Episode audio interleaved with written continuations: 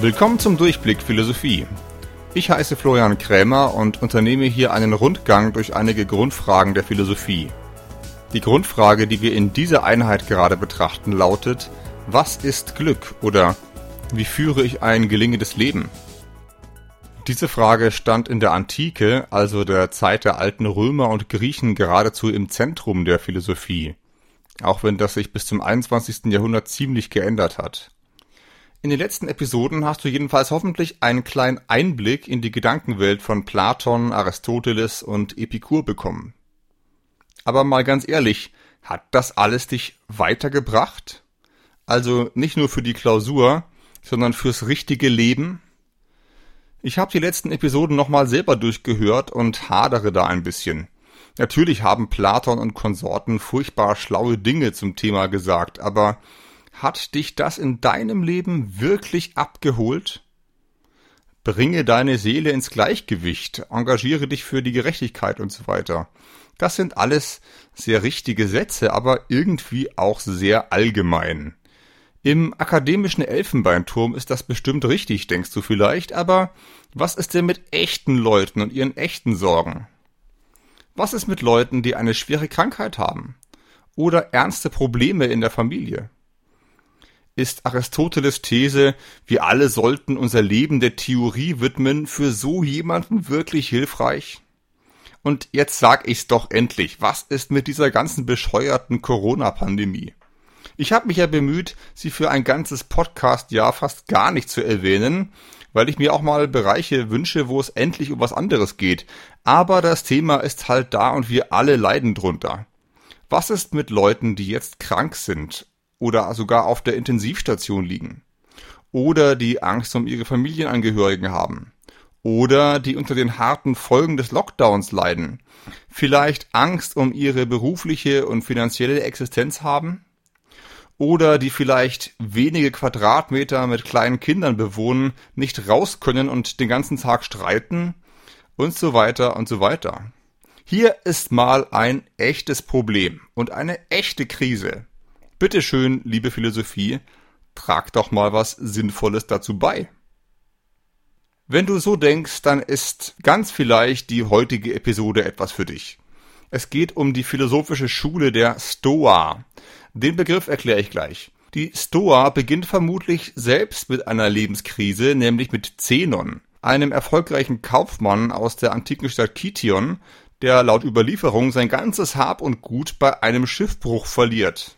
Gestern noch Unternehmer, mitten im Berufsleben, Mut zum Risiko, heute gescheitert und gestrandet. Das Risiko schlägt zurück. Ob die Geschichte stimmt, wissen wir vielleicht nicht ganz genau, aber sie ist zumindest gut erfunden. Sicher ist, dass Zenon sich irgendwie nach Athen durchgeschlagen hat und dort einen neuen Anfang machte. Seinen alten Job als Manager gibt er ganz auf. Und was macht man stattdessen in Athen? Richtig, man wird Philosoph.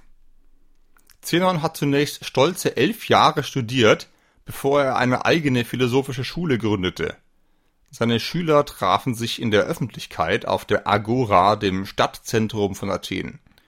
Anders als Epikur hatte man kein fancy Garten zur Verfügung, traf sich stattdessen in der Säulenhalle der sogenannten Stoa, und deswegen heißt Zenons Schule auch Stoa.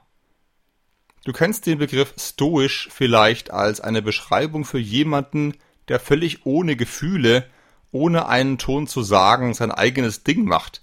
Vielleicht ein bisschen dickköpfig ist dabei. Manches davon gehört tatsächlich zur Lehre der Stoa.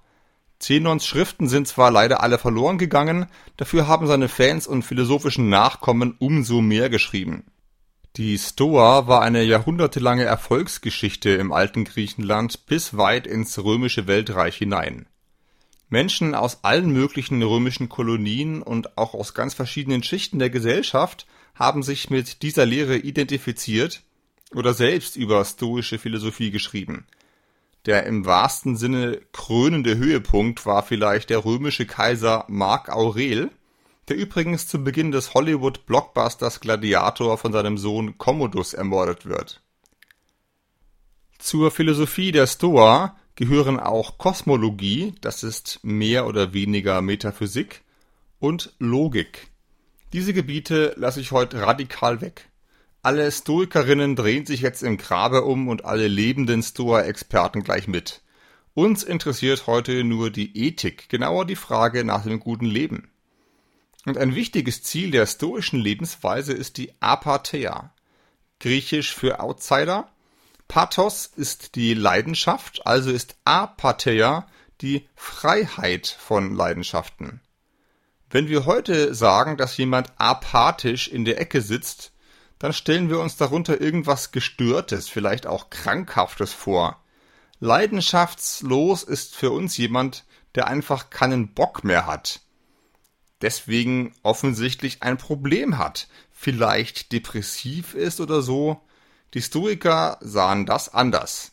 Leidenschaftslos ist für sie jemand, der sich nicht von seinen Leidenschaften ablenken oder sogar beherrschen lässt. Leidenschaft ist jetzt erstmal genau das, was Leiden schafft. Die Angst, dass andere mich doof finden, dass ich mich vielleicht gleich blamiere bei meinem Vortrag, dass sie hinter meinem Rücken über mich reden oder der unbedingte Wille, endlich einen Lamborghini zu besitzen. Pathos, Leidenschaft heißt für den Stoiker, die Gefühle gehen mit dir durch. Du kannst dich nicht dagegen wehren, bestimmte Gefühle zu haben, aber und das ist schon der zentrale Punkt, du kannst dich sehr wohl dagegen wehren, dass diese Gefühle ständig bestimmen, was richtig und falsch ist. Natürlich kommt es dir so vor, als ob es voll wichtig ist, einen Lamborghini zu besitzen, aber es gibt dafür überhaupt keinen rationalen Grund. Vielleicht bist du aber sowieso kein großer Fan von Sportwagen. Setze mal für den Lamborghini irgendwas anderes ein, was du glaubst unbedingt zu brauchen irgendetwas, das in deinem Leben unbedingt passieren muss oder das dich gerade jetzt wahnsinnig beschäftigt und umtreibt. Den letzten Streit mit der Nachbarin oder deinem Kollegen, der dich jetzt noch nervt, oder auch dein wahnsinnig lustiger Post auf Instagram, den hoffentlich endlich mal jemand liked. Also irgendetwas, an dem gerade jetzt dein ganzes Glück hängt. Und stell dir mal die ganz simple, nüchterne Frage, Warum? Warum verdammt sollte das so wichtig sein? Gibt es dafür irgendeinen Grund? Die Leidenschaften trüben unser Urteilsvermögen. Sie treiben uns zu irgendwas hin, das wir angeblich ganz furchtbar dringend brauchen. Beruflichen Erfolg, Geld, aufregenden Sex, Spaß, Abenteuer, kurz das ganze Programm aus der Fernsehwerbung inklusive Zitronenfrische und Parodontoseschutz. Und genau dieses Getriebenwerden macht uns systematisch unglücklich. Aber warum? Es ist auch gar nicht ausgeschlossen, dass ich diesen Lamborghini eines Tages kriege oder dass meine Nachbarin endlich mal Ruhe gibt. Nein, ausgeschlossen ist das nicht. Aber, und das ist der springende Punkt, du hast es eben nicht in der Hand. Du kannst am Ende eben nicht erzwingen, dass dein Geld sich vermehrt oder die anderen dich alle ganz toll finden. Sicher ist, dass nichts sicher ist. Vielleicht klappt es, vielleicht auch nicht. Wenn aber dein Glück daran hängt, dass es klappt, dann ist dein Glück doch auf ziemlich unsicherem Boden gebaut, oder? Was ist zum Beispiel, wenn du dich wochenlang auf diesen Urlaub am Strand freust? buchst, packst, fährst und es dann tagelang nur regnet, dann bist du enttäuscht, ein bisschen unglücklich.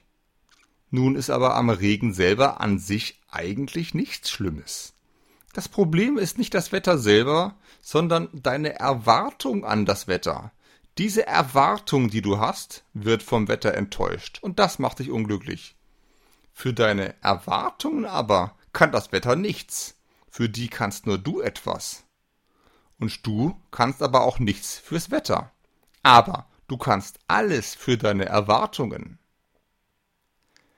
Der Stoiker Epiktet formulierte es noch ein bisschen schöner. Zitat, nicht die Tatsachen selbst beunruhigen die Menschen, sondern die Meinungen darüber. Zitat Ende.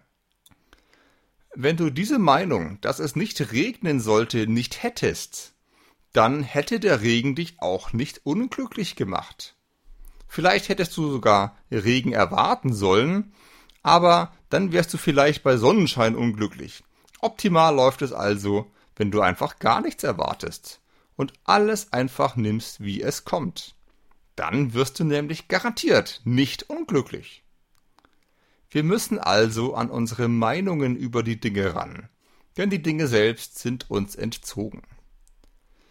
Die Stoiker, so viel können wir hier kurz ergänzen, sind knallharte Deterministen, siehe Episode 18. Alles ist durch seine Ursachen vorherbestimmt, es kommt am Ende eh so, wie es kommen muss.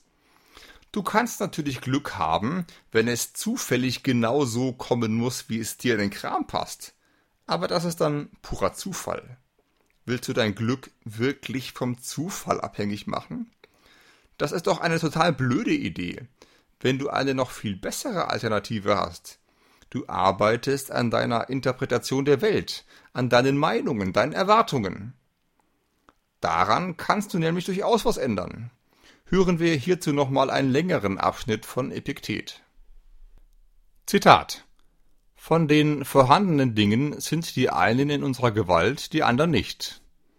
In unserer Gewalt sind Meinung, Trieb, Begierde und Abneigung, kurz alles, was unser eigenes Werk ist. Nicht in unserer Gewalt sind Leib, Besitztum, Ansehen und Stellung, kurz alles, was nicht unser eigenes Werk ist. Was in unserer Macht steht, das ist von Natur frei und kann verhindert werden. Was aber nicht in unserer Macht steht, das ist schwach, unfrei, behindert und fremdartig. Merke dir nun, wenn du das von Natur Unfreie für frei und das Fremde für dein eigen hältst, so wirst du Hemmung, Betrübnis und Aufregung haben und mit Gott und den Menschen unzufrieden sein. Wenn du jedoch nur das, was dein ist, für dein eigen ansiehst und das Fremde für fremd, so wie das auch wirklich ist, so wird dich niemand jemals zwingen. Du wirst mit niemand unzufrieden sein wirst nichts gegen deinen Willen tun, es wird niemand dir schaden, du wirst keinen Feind haben, es wird dich gar nichts Schädliches treffen. Zitat Ende. Diese Grundüberlegung der Stoa hat doch sehr viel mit Realismus zu tun, und hier wirkt diese Philosophie vielleicht auch noch pragmatischer als die Lehren von Platon und Aristoteles aus den letzten drei Episoden. Es geht um deine alltägliche Einstellung, nicht um deinen tatsächlichen Erfolg. Den musst du völlig dahingestellt sein lassen. Genau das ist auch so anspruchsvoll an diesem Modell. Schon Epikur hatte ja in Episode 23 die Idee, sich möglichst kleine, bescheidene Ziele zu setzen. Das sollte dann aber sicherstellen, dass du diese Ziele auch wirklich erreichst. Hier gehen die Stoiker nochmal ein paar radikale Schritte weiter. Ziele haben musst du wahrscheinlich schon, aber es ist egal, ob du sie erreichst. Es muss dir sogar egal sein, damit du überhaupt glücklich werden kannst. Wichtig ist dagegen deine Einstellung. Es geht für den Stoiker nur darum, an der eigenen Einstellung zu arbeiten. Du kannst nichts für die Welt, in der du lebst, aber du kannst alles dafür, was du für ein Mensch bist. Hier steht den Stoikern der Determinismus anscheinend nicht so im Weg. An dir selbst kannst du was ändern. Deine Aufgabe ist, tugendhaft zu leben, worunter du dir nach den letzten Episoden wahrscheinlich schon ein bisschen was vorstellen kannst. Sei ein guter Mensch, sei die beste Version deiner selbst. Was du für ein Mensch bist, das bleibt immer in deiner Hand. Schließlich kann dich niemand dir selbst wegnehmen. Während der Erfolg in der Außenwelt, Geld, Ruhm, Ehre etc. sehr vergänglich ist. Hören wir dazu Seneca, einen Politiker und stoischen Philosophen aus dem ersten Jahrhundert und einen Liebling des Lateinunterrichts. Zitat Glücklich ist derjenige, für den es kein Gut und kein Übel gibt, außer einem guten oder schlechten Herz, der an der Tugend seinen größten Schatz hat, den zufällige Dinge weder stolz machen noch daran niederschlagen, der kein höheres Gut kennt als das, das er sich selbst geben kann. Wer einen solchen guten Grund in sich hat, den muss notwendig beständige Heiterkeit begleiten und eine hohe himmlische Freude, die sich ihres Eigentums freut und nichts Größeres wünscht, als was sie in sich hat.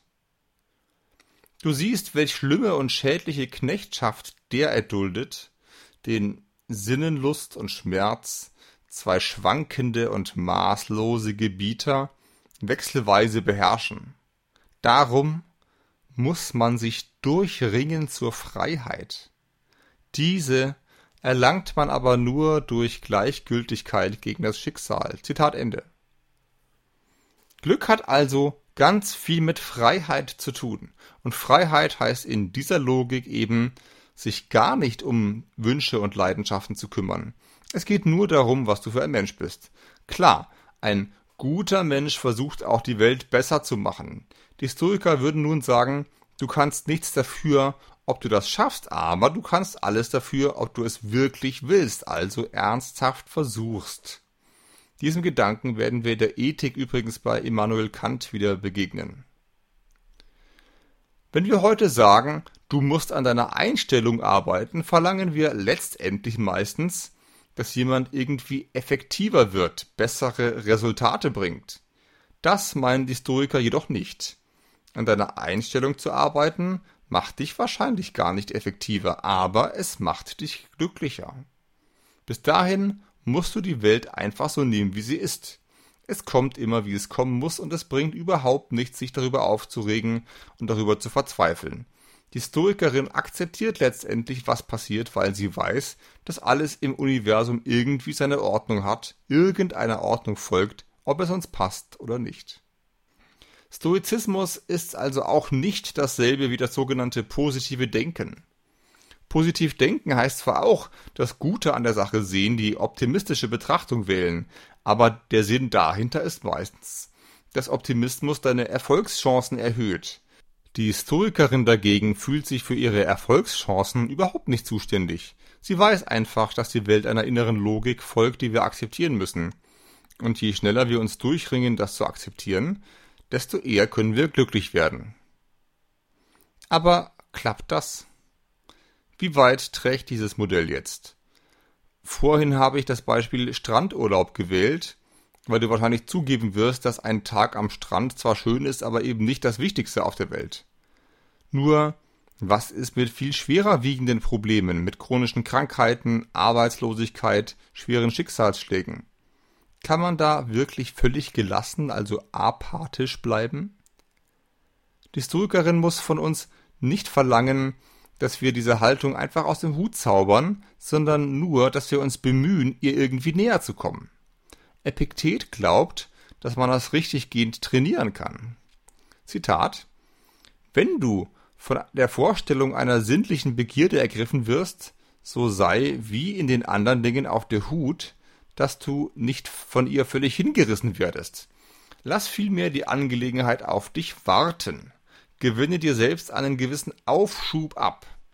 So dann denke an beide Augenblicke, an denen, da du der Lust frönen und an denen, da du nach dem Genuss Reue empfinden und dir selbst Vorwürfe machen wirst. Und diesem stelle entgegen, wie du dich, wenn du enthaltsam geblieben bist, freuen und selber belobigen wirst. Zitat Ende. Als Beispiel schwebt ihm hier scheinbar dieser eine Schokoriegel vor, den ich unbedingt essen will, obwohl ich gleichzeitig weiß, dass das keine gute Idee ist. Aber könnte man nicht versuchen, diese Technik auch auf härtere Fälle auszudehnen? Kann man da auch einen Aufschub einlegen, eine Art Denkpause, um sich von außen zu betrachten und mal nüchtern alle Reaktionen durchzuspielen, die ich jetzt haben könnte?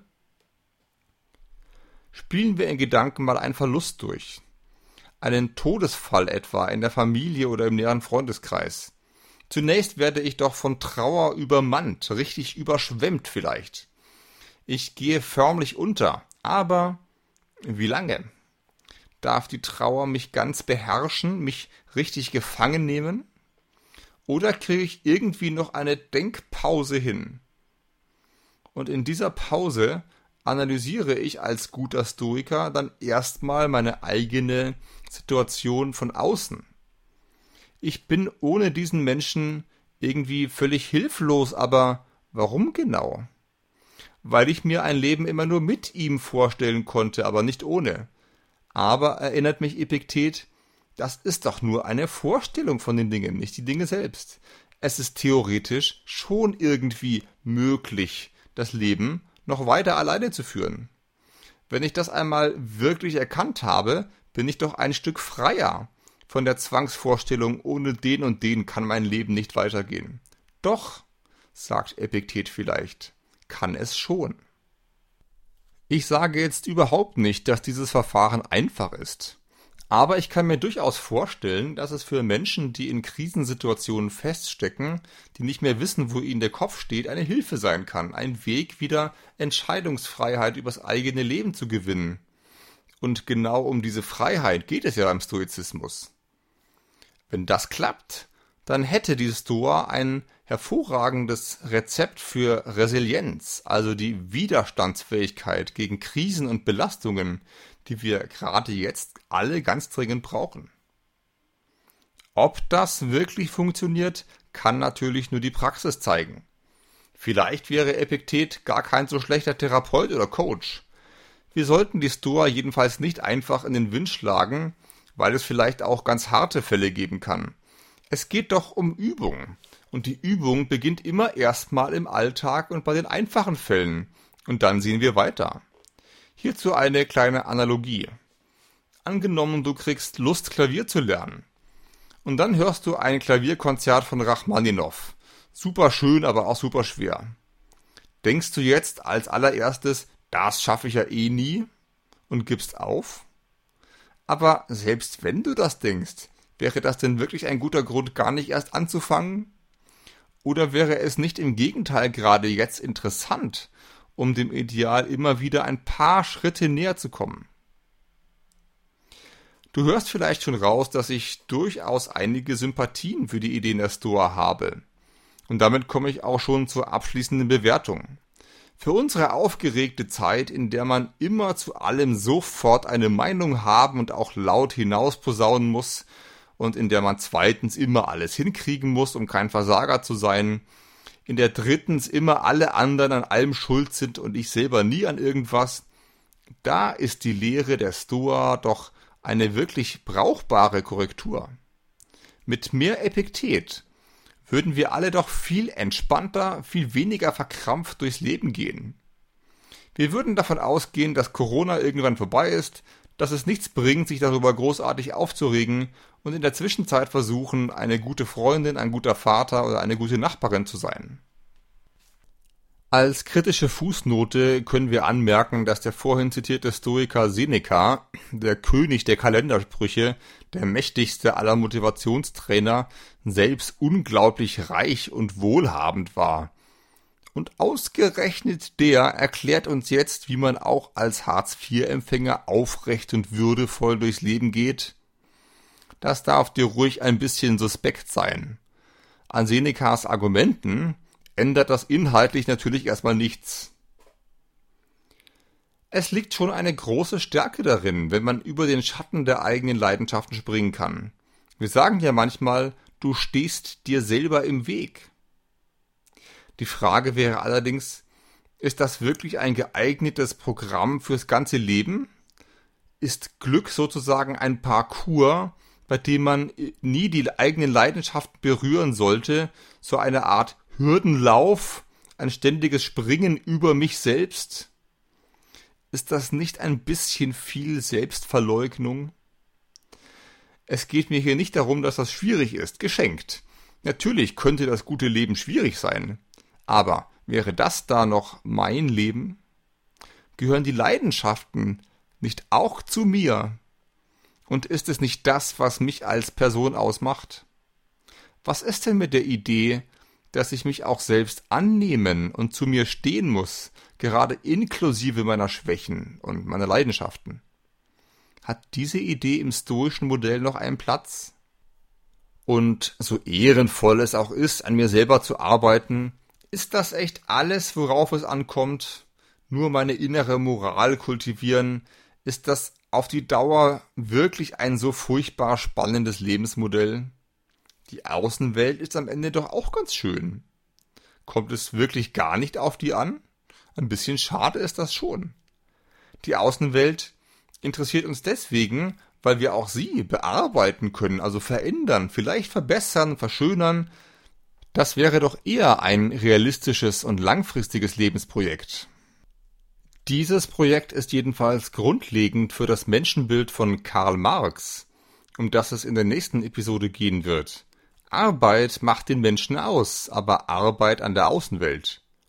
Marx passt in diese Reihe auf den ersten Blick vielleicht nicht ganz so rein, weil er über 2000 Jahre später gelebt hat als die meisten griechischen Philosophen, um die es hier bisher ging, und weil er auch kaum ausdrücklich über die Begriffe Glück oder das gute Leben gesprochen hat. Trotzdem hat er einfach wahnsinnig viel beizutragen zur Frage, wie wir leben wollen und warum so viele Menschen oft so verdammt unglücklich sind. Darum wird es, wie gesagt, in der nächsten und letzten Episode aus dieser Einheit gehen. Danach schlagen wir endlich das große Kapitel Ethik auf, nachdem mich einige Hörer schon ganz ungeduldig gefragt haben. Bis dahin hoffe ich, du lässt es dir gut gehen. Vielleicht hörst du diese Episode ja auch lange nach ihrem Erscheinen, in fernen Post-Corona-Zeiten. Du fragst dich, warum ich hier so rumjammere und denkst, es geht allen Menschen auf der Welt doch inzwischen wunderbar. Wenn das so ist, habe ich nichts weiter einzuwenden. Schöne Grüße in die herrliche Zukunft. Vielleicht möchtest du die Welt dann noch einen halben Millimeter besser machen, indem du diesen Podcast teilst und weiterempfiehlst oder 5 Sterne und eine wohlwollende Rezension bei iTunes dalässt. Dass es iTunes da noch gibt, davon gehe ich jetzt mal aus. Also, bis bald und viel Glück